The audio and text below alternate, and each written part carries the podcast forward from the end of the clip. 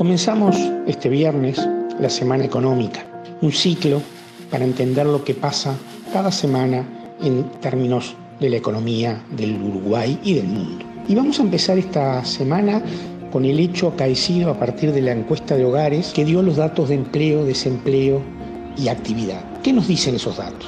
Nos dicen que la tasa de desempleo anda en 10,1%, la tasa de empleo que mide cuánta gente está ocupada en relación a la población en edad de trabajar 53,1% y la tasa de actividad que mide los que están en el mercado de trabajo, tengan o no tengan empleo, también en relación a la población en edad de trabajar 59%.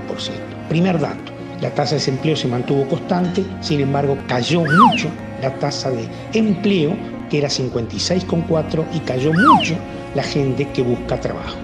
Segundo dato, ¿cuánto es esto en personas? Bueno, los que ya no buscan trabajo son 115.000 personas. La reducción de los ocupados, o sea, de los que perdieron su empleo, 93.000.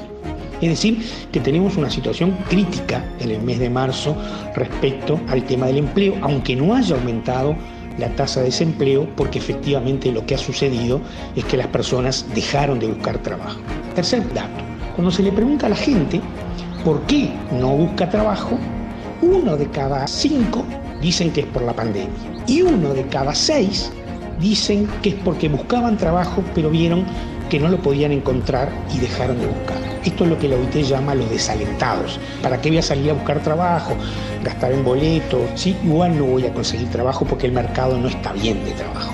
Si nosotros sumáramos estas personas a la tasa de desempleo, porque de haber quedado en la tasa de actividad seguirán siendo desempleados, ya no sería 10,1, sino sería 10,7. Y si sumamos desde la pandemia, 11,4.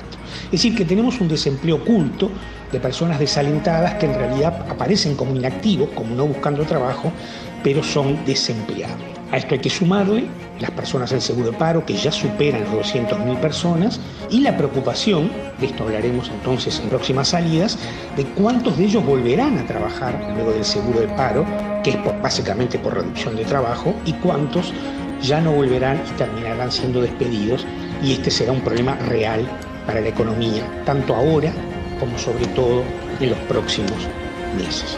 Esta es la realidad actual del mercado de trabajo, realidad sobre la que las políticas públicas han hecho flexibilización de ingreso al seguro de paro, pero no han hecho casi nada en políticas activas para subsidiar a las empresas para que mantengan el nivel de empleo como se ha hecho en casi todas partes del mundo.